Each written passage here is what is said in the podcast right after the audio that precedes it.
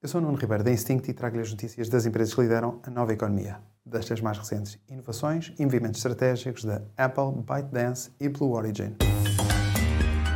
The Big Ones. A Apple anunciou que a próxima geração do Apple CarPlay vai ser integrada de forma personalizada nos carros da Porsche e Aston Martin. O novo CarPlay estende-se a todos os ecrãs do carro, permitindo visualizar e personalizar o painel de instrumentos, que inclui, por exemplo, o velocímetro e a indicação do nível de combustível e controlar tudo o resto, desde o rádio à climatização. A Apple quer dominar a experiência do utilizador nos carros e tornar a adoção do seu sistema operativo e serviços quase inevitável para os fabricantes automóveis.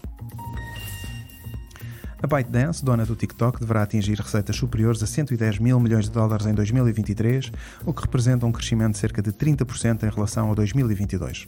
Esta empresa chinesa está a tornar-se um player incontornável, capaz de desafiar as gigantes tecnológicas Tencent e Alibaba, com o TikTok a posicionar-se como um player de destino de compras online na China.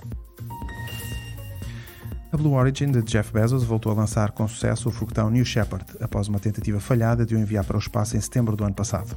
O sucesso desta missão não tripulada é um passo importante para que a Blue Origin volte às missões com humanos a bordo.